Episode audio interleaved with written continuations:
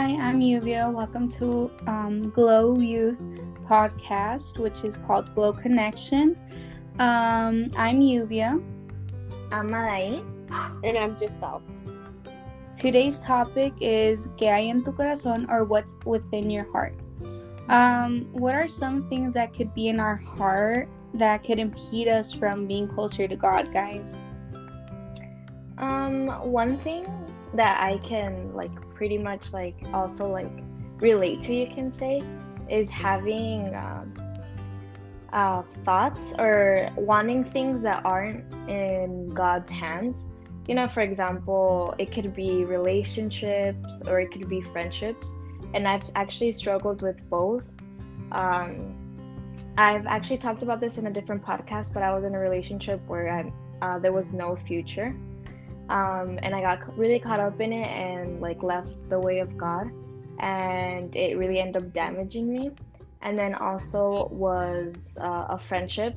Uh, she was my best friend for a year and a half and so, and um, you know things happened. It wasn't in God's will, so sometimes God has to put us through you know like situations where we get hurt in order for us to learn that sometimes uh, we can't do things that we want in our hearts like to happen in order to protect us. How about you, Giselle? Uh, well, I agree with you. I sometimes have thoughts I shouldn't like. Um, I was just like I might be jealous or mm-hmm. I might think that I shouldn't. But I think mine is mostly que yo quiero hacer mi voluntad y no la, Dios, mm-hmm. la voluntad de Dios. Y I think that's the one que batallo más con porque yo pienso que lo que yo estoy haciendo está bien o cuando algo no sale de mi manera, a veces me frustro y mm. no busco de Dios cuando tengo que. And I think I've struggled with that like mm, most of my life because it's really mm. hard for me to understand that I have to put it in God's hands and that God always has like my back. But I think I've also I think um that it's also been really hard for me, like how you said, like relationships or friend wise. Like, mm-hmm. tell me who your friends are, and I'll tell you who you are. Because mm-hmm. sometimes, mm-hmm. um, you might hang out with the wrong crowd, but you never know their heart and their intentions until like it happens. And I've also gotten hurt like that too. What about you, Sia? Uh, what about you, Yuvia? um, well, along with thoughts, situations, there are um, emotions that could withdraw you from God, like feeling anger, jealousy, um, spite for someone. That's not godly because you're supposed to love one another like you love God and how God loves us.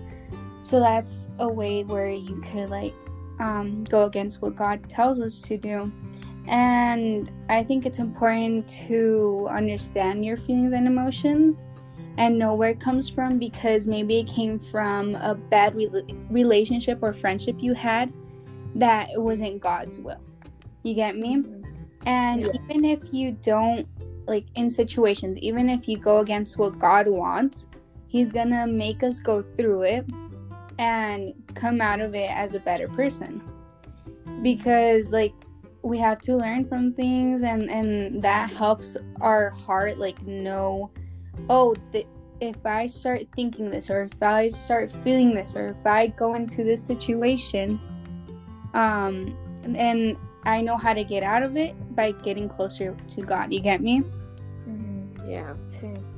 Y aquí tenemos una pregunta y se las quiero hacer a las dos y luego también yo la quiero contestar. Okay. Que es, ¿por qué dejamos que estas cosas tomen tanto espacio en nuestro corazón? ¿Por qué dejamos que estos sentimientos estas personas, estas situaciones tomen tanto espacio en nuestro corazón? I think that in that moment you probably feel empty because you're not close to God and well, well when you you don't fill your heart with God, you fill it with something else because you don't want to feel empty. So you start yeah. filling it with um, bad things you hear, bad thoughts, and like all bad things that um, make you get like further away from God. So you're like literally just replacing God in your heart with mm-hmm. something else.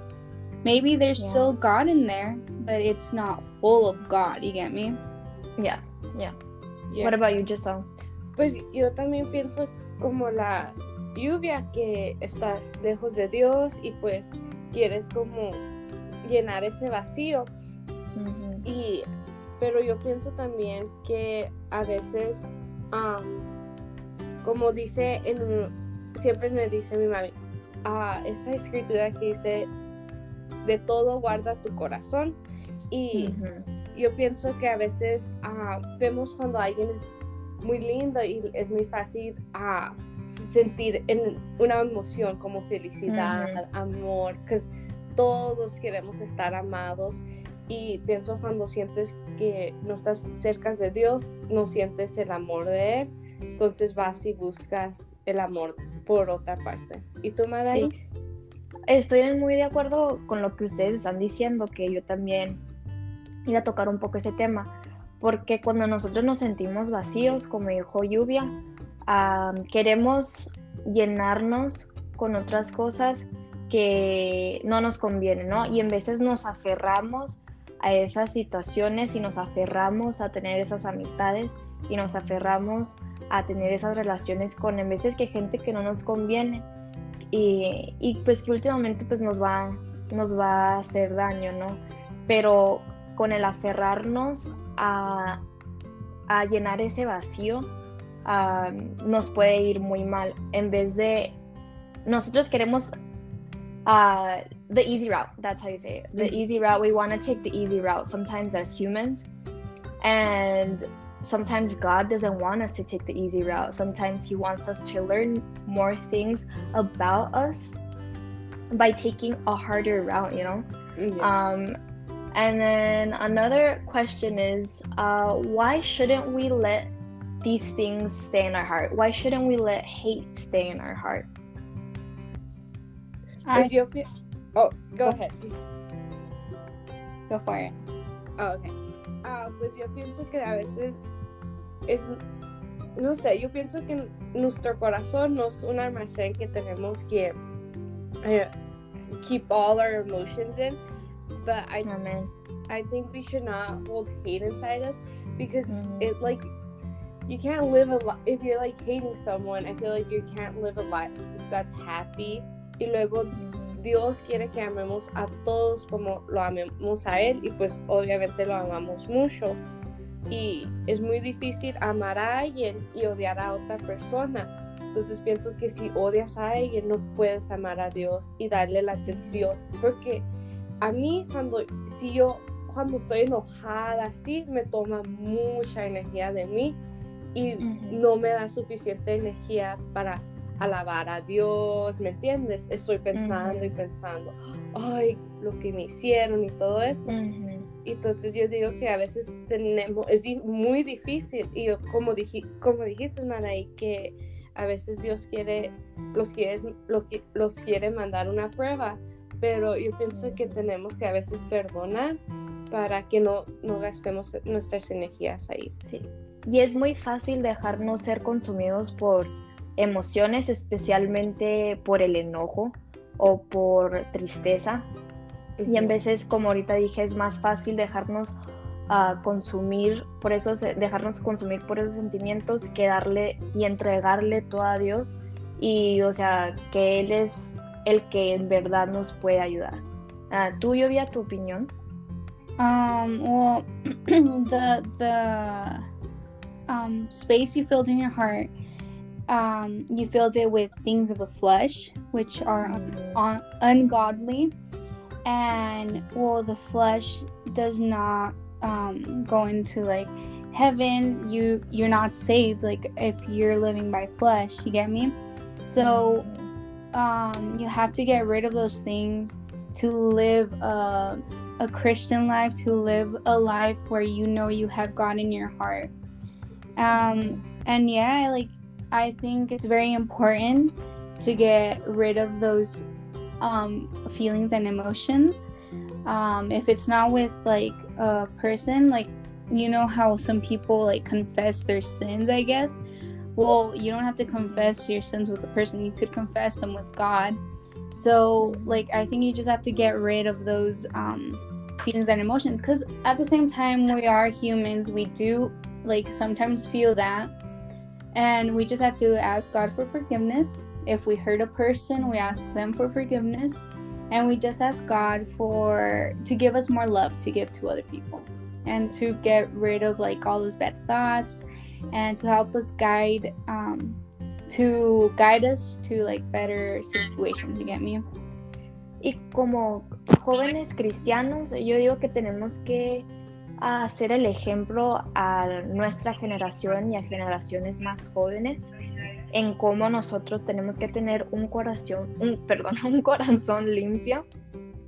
Y me gustó mucho este versículo por Proverbios 27, 19 que dice, en el agua se refleja el rostro y en el corazón se refleja la persona. O sea, muchos de nosotros he escuchado o he visto que te dicen, ay, eres cristiana o eres cristiano, no puedes hacer esto, no puedes hacer lo otro, ¿por qué lo estás haciendo? O te estás contradiciendo, ¿no? Y entonces yo digo que en veces nosotros tenemos que salir a esas situaciones, tenemos que salir con gente que no sabe de Cristo, porque nosotros que sí tenemos ese corazón lleno de amor y lleno de la voluntad de Dios, que tenemos que ir a salir a buscar almas, tenemos que, especialmente en este tiempo tan difícil en el que estamos viviendo, que a lo mejor hay muchas almas perdidas, nosotros como, como esta generación que, o sea, va a seguir adelante, tenemos que estar dispuestos y a, ir a predicar el Evangelio de Dios, porque uno nunca sabe, ¿no? Y yo digo que además de eso, nosotros como cristianos tenemos que tener ese corazón limpio, pero también enseñarlo, también demostrar el amor a gente que a lo mejor no cree en el amor, porque como dice la Biblia, o sea, Dios es amor y sin amor nosotros nada somos, ¿no? Mm. Ah, no sé si ustedes tengan algún versículo de la Biblia. Um, pues yo tengo James 1:20, 1:20, and it says, For the wrath of man worketh not the righteousness of God. And it's just reminding us that um, it's not good to have wrath in your heart because it's not like godly. You get me? Mm-hmm. What about you, Giselle? Do you have any? Ah, uh, pues yo tengo 2 de Timoteo 1.7 y es, mm-hmm. For God has not given us a spirit of fear, but of power and of love and of, uh, of a sound mind. Entonces yo pienso que dice que Dios, nosotros no tenemos que, ya estamos llenas de amor, porque ya los dio amor, ¿me entiendes? Y pues es todo. Ah, ok. Ah, yo para concluir quiero decir que muchas veces nosotros como personas nos dejamos llevar por apariencias y no en verdad vemos lo que está en el corazón de la persona. Entonces primero de, primero, ay, primero de Pedro 3, del 3 al 4 dice, que la belleza de ustedes no sea la externa, que consiste de adornos tales como peinados, joyas de oro y vestidos lujosos, que su belleza sea más bien la incorruptible, la que procede de lo íntimo del corazón y consiste en un espíritu suave y apacible. Esta sí que tiene mucho valor delante de Dios.